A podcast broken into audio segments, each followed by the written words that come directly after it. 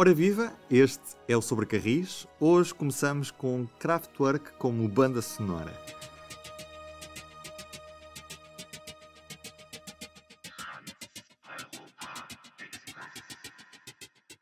Vamos falar do Trans Europe Express neste Sobre Carris. Também num futuro próximo vamos apanhar o comboio e chegar ao destino de autocarro. Já vamos conhecer o novo projeto da Barraqueiro. Eu sou o Ruben Martins e comigo Carlos Cipriano e Diogo Ferreira Nunes. Viva! Olá, viva! Olá! Oh, Carlos, não sabia que eras um grande fã de, de Kraftwerk. Porquê é que estamos a ouvir esta música neste, neste episódio? Conta. Bom, isto é quase uma incursão à minha juventude, realmente. Uh, rock eletrónico alemão. Eu já conhecia de facto esta música há muitos anos, porque fala de comboios, não é? E acho que é muito oportuna, agora neste momento em que uma proposta alemã uh, visa ressuscitar a rede uh, dos Trans Europa Express. Era uma, uma rede de, de, comboios que ligavam as principais cidades europeias uh, nos anos 60 e 70, na altura por iniciativa do diretor dos caminhos de ferro holandeses, nessa altura, e que está associada à própria criação da, da CEE, porque eram só comboios de primeira classe destinados a homens de negócios e aos primeiros eurocratas da época que, eh, que se movimentavam na altura na Europa eh, nestes comboios. Aliás, ainda até há bem pouco tempo, as instituições comunitárias pagavam as ajudas de custo aos seus funcionários com base numa tarifa de um bilhete eh, de comboio em primeira classe de Bruxelas para um qualquer destino. Porque no início era, era desta forma que os eurocratas uh, viajavam. E isso só mudou há relativamente pouco tempo, já quando as viagens de avião estavam perfeitamente banalizadas. Tratava-se de uma rede em que cada país tinha os seus próprios comboios, o seu próprio material circulante, mas havia um denominador comum, um chapéu, uma marca, uh, que funcionava em rede. Portanto, ao nível do tarifário, ao nível das cores, ao nível da bilhética, dos horários, etc., tudo isso estava integrado tudo isso funcionava à rede, que era a famosa rede dos Trans Europa Express, e que durou até aos anos 80, eh, 90, eh, e que depois, claro, foram vencidos pela, pela concorrência da, da, da aviação. E, portanto, esta, esta rede é de saudar, portanto, mais uma vez é uma boa aposta ehm, na ferrovia, até como forma de combate às alterações climáticas, até porque eh, a cota do, do modo ferroviário nas viagens de passageiros entre Estados-membros é de apenas 8% na atualidade. E, portanto, há aqui um longo espaço para, para crescer. E, Carlos, de que forma é que a Península Ibérica e, em particular, Portugal podiam entrar nesta rede? Faz sentido a ACP apostar nestes TEE? É possível com o material circulante que temos e com a infraestrutura que temos? Pois, eu penso que a ACP terá outras, outras prioridades internas, mas uh, eu creio que o risco aqui é que não se pode ficar de fora porque isso só vai aumentar ainda mais a nossa condição periférica. Não é a mesma coisa ligar Lisboa a Madrid, 600 km, do que ligar uh, duas capitais europeias no centro da Europa. De facto, ali há muito mais mercado. Mas acho que não devemos ficar de fora. Agora, o problema, e, o problema é que isto é um serviço que não é muito rentável e, portanto, como diz a, a CP, só com subsidiação. O que significava que uh, os governos de Portugal e de Espanha teriam que se pôr de acordo para poder uh, financiar um Trans-Europa Express entre Lisboa e Madrid, por exemplo, não é? Uhum. E não nos podemos esquecer também que, por exemplo, uh, no site da CP não conseguimos comprar um bilhete entre Elvas e Badajoz. Uh, e hoje a, a, ligação entre as várias redes de bilhética não existe na União Europeia. E acho que também é por aí que se constrói a Europa, articulando os horários e articulando esses sistemas de bilhética entre vários operadores. Diogo. Aliás, o próprio relatório da German Watch, que tem o apoio do, do governo alemão, para que fique bem, bem explícito, fala exatamente sobre esses problemas com a bilhética, por exemplo, em que é muito complicado. Uh, eu estou em Portugal, quero viajar para a Espanha ou para a França, mas tenho de andar a saltitar de site em site, site em site, até e fazer várias operações até conseguir ter o bilhete que eu pretendo. E, e, este é um tema que já vamos falar mais aqui um bocado, esta questão da, da diética. Carlos, tu há pouco falavas da questão do, dos subsídios. O governo português tem, tem manifestado algum receio com esta questão de apoiar diretamente o, o, um eventual regresso do comboio entre Lisboa e Madrid, dos comboios, seja noturno ou diurno, alegando que isto pode incorrer numa violação das regras europeias da concorrência, porque este comboio não consta do, do contrato de serviço público, não, não foi incluído, como aconteceu, por exemplo, com o Alfa Pendulac, que também já vamos falar mais aqui um bocado. Mas a própria Comissão Europeia tem o um entendimento que este tipo de, de, ajudas ou de subsídios eh, não, não precisa propriamente de haver uma notificação à, à, Comissão Europeia. Ou seja, se o governo português quiser ajudar a CP a fazer este serviço, pode ajudar, não precisa de notificar. Agora, Diogo, estou, estou, de acordo contigo, estou de acordo contigo, eu acho que isso é capaz de ser apenas uma desculpa, não é? Porque repara, que é, é, a própria Europa a querer que se ajude o modo ferroviário. Por um lado, temos esta proposta alemã de ressuscitar os Trans-Europa Express e também já há uma proposta francesa, neste caso até pelo próprio presidente Macron, que no último 14 de julho vem defender o relançamento dos comboios noturnos entre as principais capitais europeias. E, portanto, dentro desse espírito, eu penso que não haveria nenhuma dificuldade se os governos de Portugal e de Espanha se pusessem de acordo em poder um, subsidiar este tipo de serviço. Porque, como tu sabes, a ligação diurna entre Lisboa e Madrid com a atual infraestrutura dificilmente tem alguma competitividade, não é? E enquanto não se construir a linha Évora-Elvas, que poderá encurtar o tempo de percurso para um, cinco horas. Um período, umas 5 horas, que já é razoável, digamos assim, até lá eu penso que as tais 10 horas que demorava a Lusitânia entre Lisboa e Madrid não me chocam nada, porque trata-se de um comboio-hotel. E, portanto, Sim. se as pessoas puderem viajar com conforto, num comboio-hotel, de preferência trazendo de novo a carruagem-restaurante, porque faz parte da própria experiência uh, o poder jantar a bordo.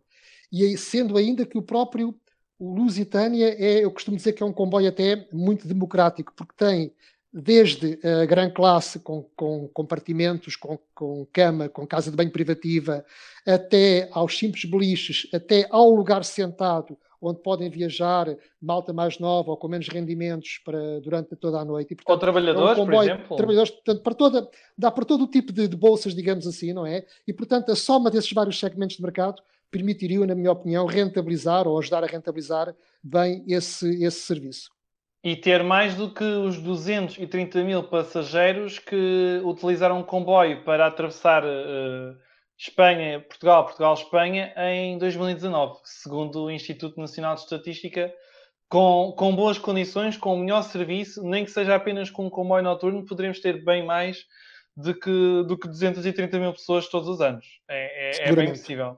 Quando estamos a cerca de um mês de assinalarmos esse fim do, do Sud Expresso e do Lusitânia, há um ano, porque foi. Dia 17 de março, não estou em erro, de 2020, a última Exatamente. viagem. Desde então não há, tirando o comboio regional, troncamento do Badajoz e o, o Celta Porto Vigo, não há ligações internacionais. Eu espero que nestes seis meses de presidência portuguesa uh, que não se passe pela vergonha de chegar ao fim deste mandato e o país continuar sem relações ferroviárias internacionais no ano europeu do transporte ferroviário. Portanto, até fins de junho, o governo tem que arranjar uma solução para isto, na minha opinião. Já agora, Por... Carlos, o que, é que, o que é que o governo disse desta reativação dos Trans-Europe Express? O governo diz que está a acompanhar com interesse, portanto, teve uma resposta bastante positiva.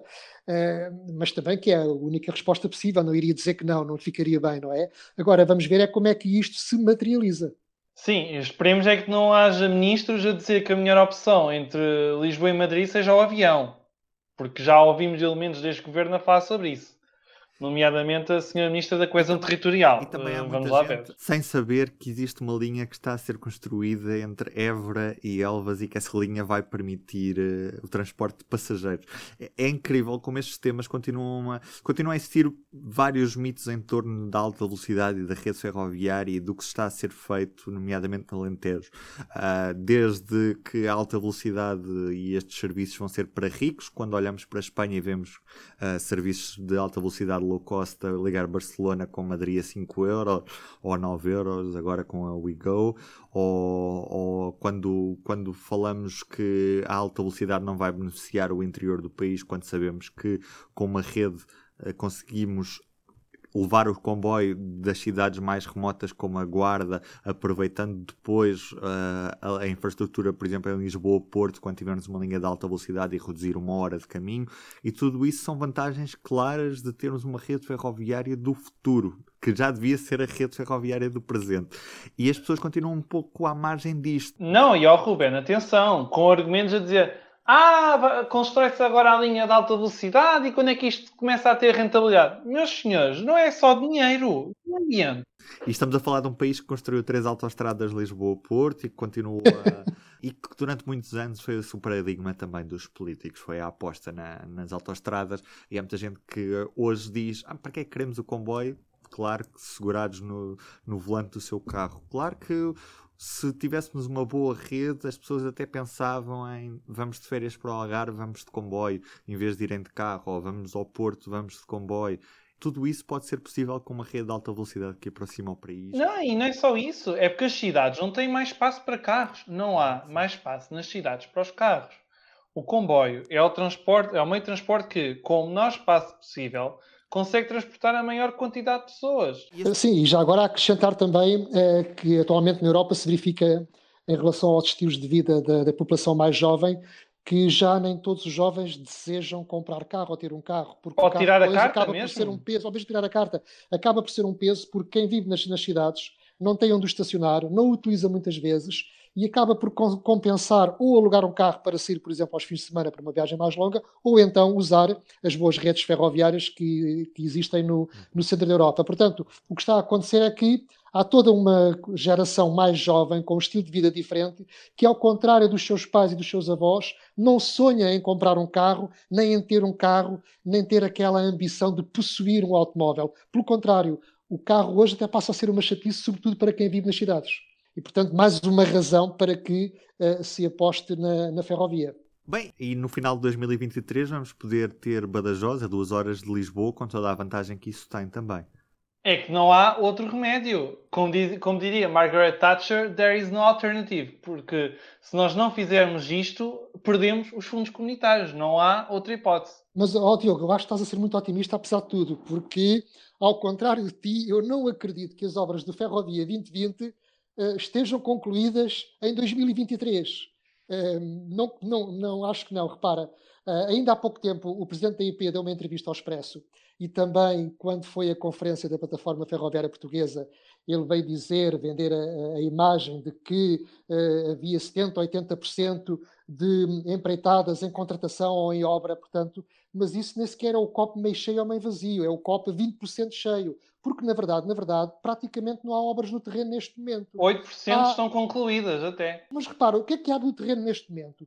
Tirando o que estão, os acabamentos que estão a ser feitos na linha do Minho e na Beira Baixa, Exatamente. neste momento há uma obra a sério, que é uma grande obra, que é o Évora Elvas. E depois há uma RIV, uma, uma renovação integral de via na linha do Norte, que nem sequer é investimento, é apenas manutenção pesada. Portanto, enquanto por um lado se vende a imagem aos, maus, aos mais incautos de que o Ferrovia 2020 está em pleno, está com uma grande pujança a modernizar a rede ferroviária portuguesa, nós olhamos para o terreno e perguntamos: cadê as obras? Porque elas não existem. E, portanto, eu não estou a acreditar, eu não acredito que agora que já estamos em 2021, que nestes dois anos e tal que faltam, se concluam as obras todas. Nós olhamos para o Algarve e não se vê nada. Estão os concursos a decorrer. A linha do Oeste foi consignada à obra em outubro, só há um estaleiro montado. A linha do Douro está atrasada, atrasada, atrasada. Portanto, eu confesso aqui o meu ceticismo, mas ficarei muito contente se me enganar eh, de que em 2023 o Ferrovia 2020 não estará concluído. Resta saber é se não teremos de lançar um livro em breve chamado Onde estão as obras, em vez de Onde está o Wally. Procura as obras. Mas, ó Carlos, tu não tens medo que, de certa forma, com o atraso destas obras, não haja uma tendência por parte da IP de fechar linhas com, com o objetivo de tentar garantir os prazos para concretizar as obras até dezembro de 2023? Ah, eu acho que esse receio é muito verosímil, sim, porque para poderem cortar os prazos das obras, a tendência vai ser fechar a linha, cerrar a linha para se poder trabalhar mais horas e não só na, com, com, interrupções temporárias de via, eh, e portanto o mais certo é isso acontecer. Aliás, já está previsto que a linha da Beira Alta vai encerrar nove meses. Uh, e depois desse encerramento de nove meses, que seguramente serão mais, continuo a ser cético, ainda vai haver mais uns quantos fins de semana em que fecham a linha. A própria linha do Douro está previsto que a encerrem durante muitos meses para poderem executar obra. E então eu pergunto, quer dizer, se estes investimentos de milhares de milhões de euros são tão importantes, quando é que está esse retorno? Porque é que não se faz as coisas de forma a acelerar mais essas obras? Portanto, se elas fazem falta ao país, se está a investir para isso, porque é que não há, digamos, uma estratégia, uma pressa em encurtar prazos, em acelerar as obras para que o retorno desse investimento para o país se efetue mais cedo? O que nós estamos a assistir é um arrastar permanente destas obras. E provavelmente algumas das apreitadas do Ferrovia 2020 vão derrapar e entrar no PNI 2030. Mas, meus amigos, eu mais uma vez gostava muito de estar muito enganado. Nós já devíamos estar a falar da conclusão de todas as obras do Ferrovia 2020 para, para esta altura do campeonato. E Exatamente. estamos bem longe disso. Eu, eu começo a ver a mensagem da IP mais recente em relação ao Ferrovia 2020, a vender esta dinâmica de que as coisas estão a acontecer quando na verdade não estão, não é? E dá uma sensação que o Pedro Marquismo ainda continua muito implementado na IP e era necessário dar um passo em frente e falar melhor a verdade aos portugueses. Na verdade, na verdade, não há muitas obras. Eu compreendo que estes projetos têm uma grande componente imaterial, intangível, que não se espelha no terreno em obras. Eu sei que na IP que estão a trabalhar muito com as contratações, com os concursos, tudo isso, mas na verdade depois não se vê estaleiro, não se vê poeira, não se vê obra, não se vê trabalhos. E é isso que falta. Temos de chamar Ivete Sangal para isto, é o que eu tenho a dizer-vos. tu hoje estás com as músicas. Não, é que eu fui inspirado por, uh, por músicas alemãs e agora não, isto não me sai da cabeça. O que não nos sai da cabeça também é a possibilidade de em Portugal termos um novo operador ferroviário, uh, neste caso a Barraqueiro, que quer ligar Faro a Braga e depois ligar o resto do país graças a autocarros. Como é que esta rede vai funcionar, Carlos Cipriano? Eu não sei responder como é que vai funcionar, mas posso adiantar o, qual é a intenção da Barraqueiro, qual é a estratégia deles, que é efetivamente agarrar num grande e precioso ativo que eles já têm, que é as várias empresas de, de rodoviárias e a rede expressos, na qual a Barraqueira tem um papel muito importante, e articular, casar, digamos assim, a rede rodoviária com um serviço ferroviário uh, vertical entre Braga e Faro, em que a ferrovia representa aqui um grande eixo atlântico eh, ferroviário, não é? Eh, e que depois se articula, se complementa com eh, a rede rodoviária da Barraqueiro, quer através das suas muitas empresas, quer através da rede de expressos. E eu penso que isto é a grande vantagem competitiva da Barraqueiro neste projeto. É este músculo que é ter já a experiência da, da, da, da rodovia. Aliás, é muito curioso, se vocês me permitem, o sucesso da rede expressos em Portugal. Porque a rede expressos é a prova de que a ferrovia falhou uh, nas últimas décadas. Reparem como ela faz jus às duas palavras rede expressos. Por um lado, funciona em rede, que é uma coisa que o caminho de ferro em Portugal não, não tem funcionado.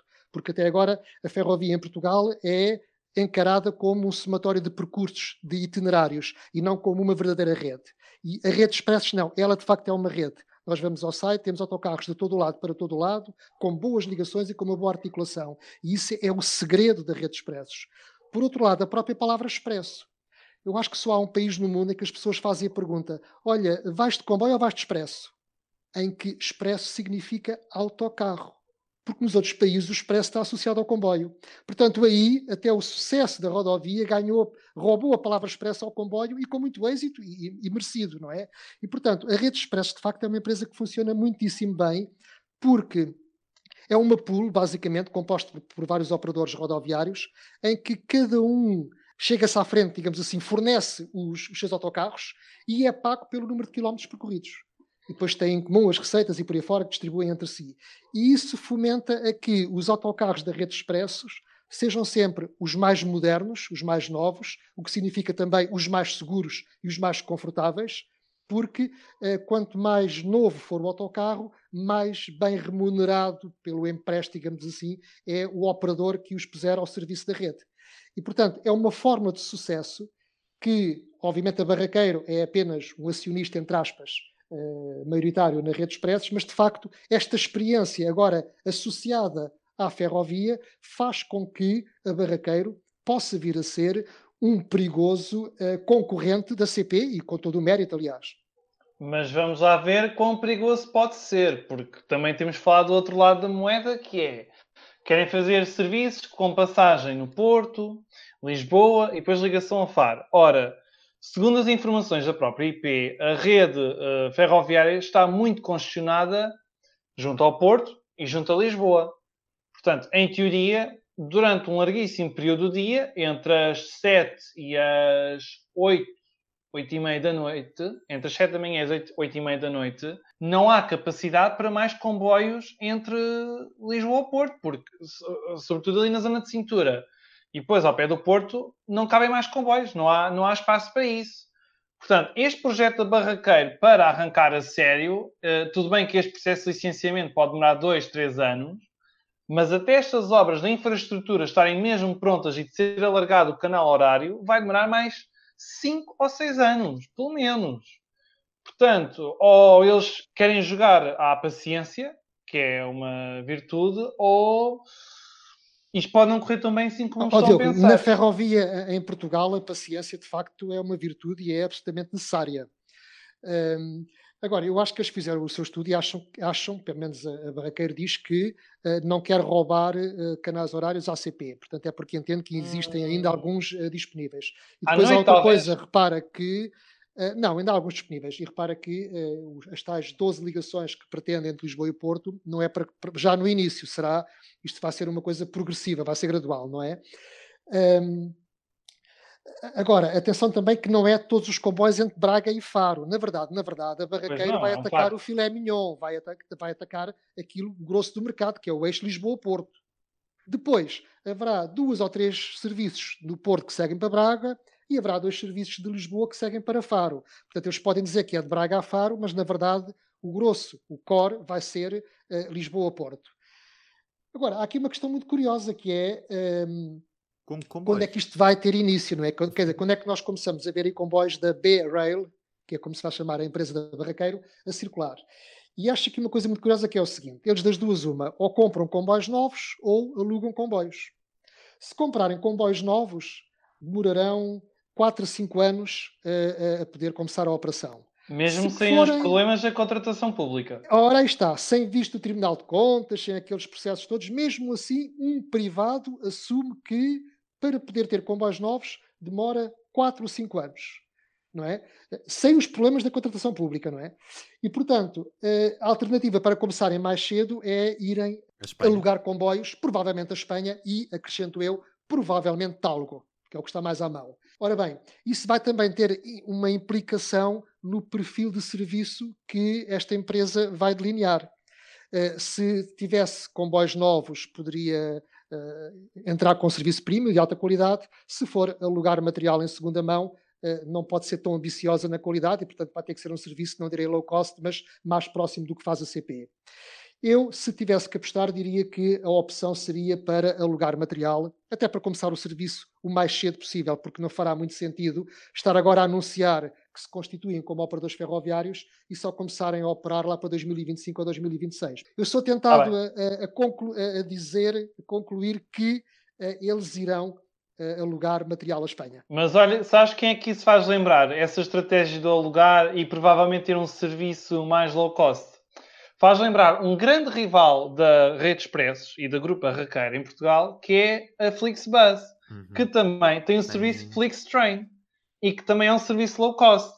O que é, tem a sua graça, porque é um, está a fazer exata, poderá ser exatamente a estratégia do concorrente na Alemanha e não só, porque esta Flixtrain, quando começou em 2019, já fazia ligações entre. Hum, Alemanha e Áustria. Se não estou em erro, já conseguiam fazer isso através da Flixtrain, que foi uma unidade que eles criaram para explorar uh, uh, o, espaço ferroviário liberalizado da União Europeia.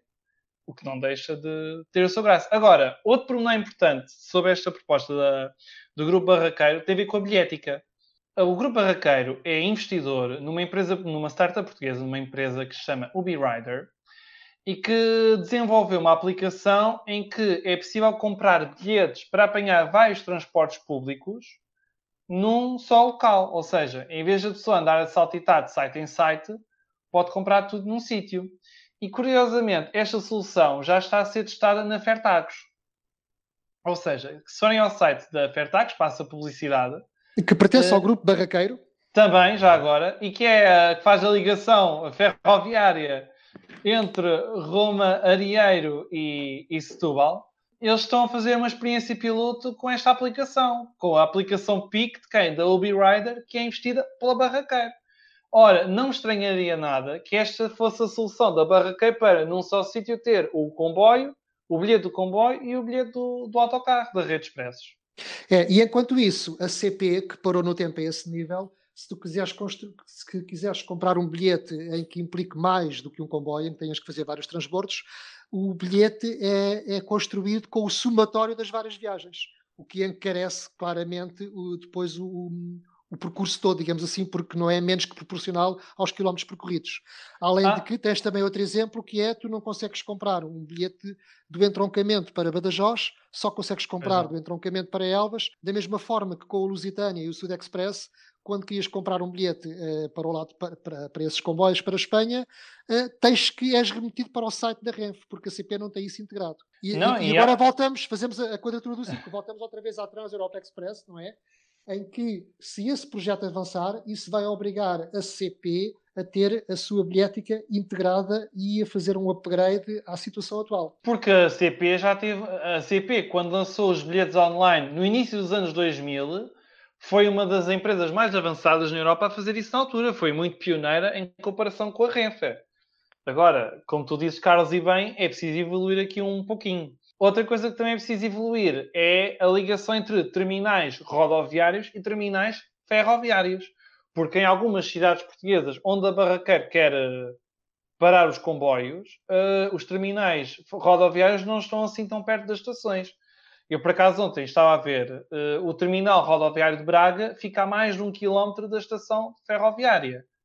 Uh, no Porto, a situação vai ser resolvida em breve com o terminal intermodal da Campanhã. Mas, por exemplo, em Lisboa, o que, é que, o que é que vão escolher? Vão escolher Mas... Sete Rios, que é um espaço temporário e que em 2019 já estava completamente esgotado? Ou vão apostar numa Gar do Oriente que também tem serviços urbanos e serviços internacionais? Aqui sobram algumas dúvidas. E como é com Coimbra B, em que o terminal rodoviário também fica a mais de um quilómetro da estação? Faro, por exemplo, já é, já é um caso excepcional, porque o terminal de autocarros de Faro fica a 300 metros da estação. Uhum.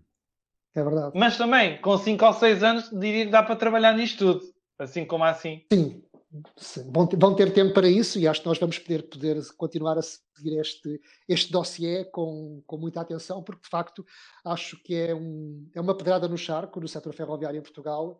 Um, é uma situação muito curiosa e acho que vale a pena ir seguindo isto. Não, e o que é engraçado é que basicamente é a barraqueiro a espalhar-se por uma. Espalhar-se quer dizer, em, a, a, a soltar ainda mais a sua pegada em Portugal, porque são autocarros, metropolitanos, aviação com a TAP, também transporte rodoviário e sobretudo mercadorias, além do, dos autocarros express. Eu diria que só falta entrarem num projeto Hyperloop do Elon Musk, porque eles estão em todas, ou no negócio dos drones.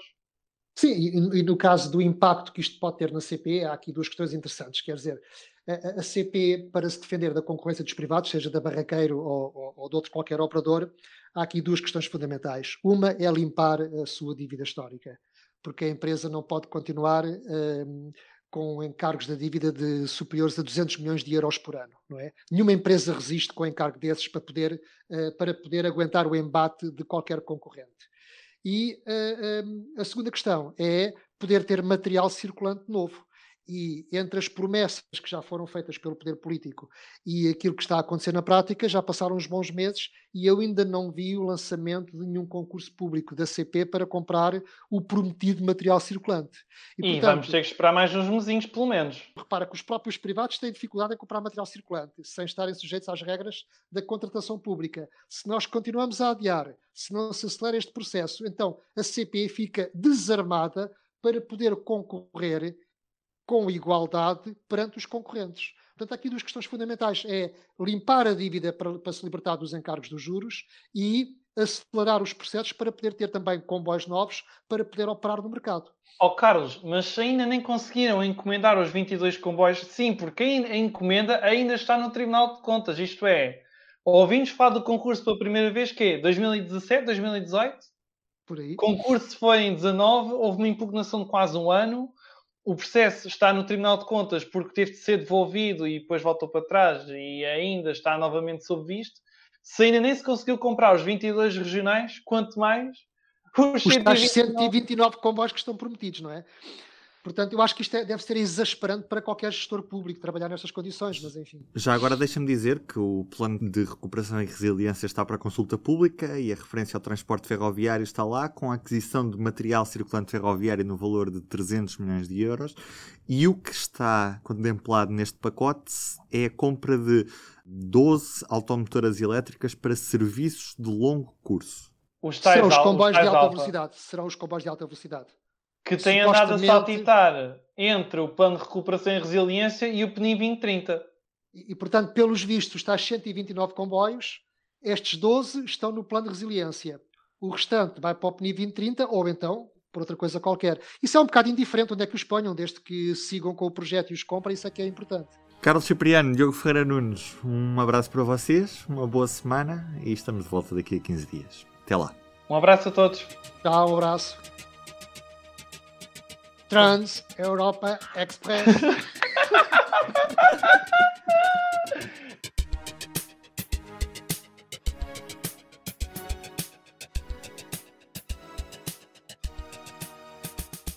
o público fica no ouvido.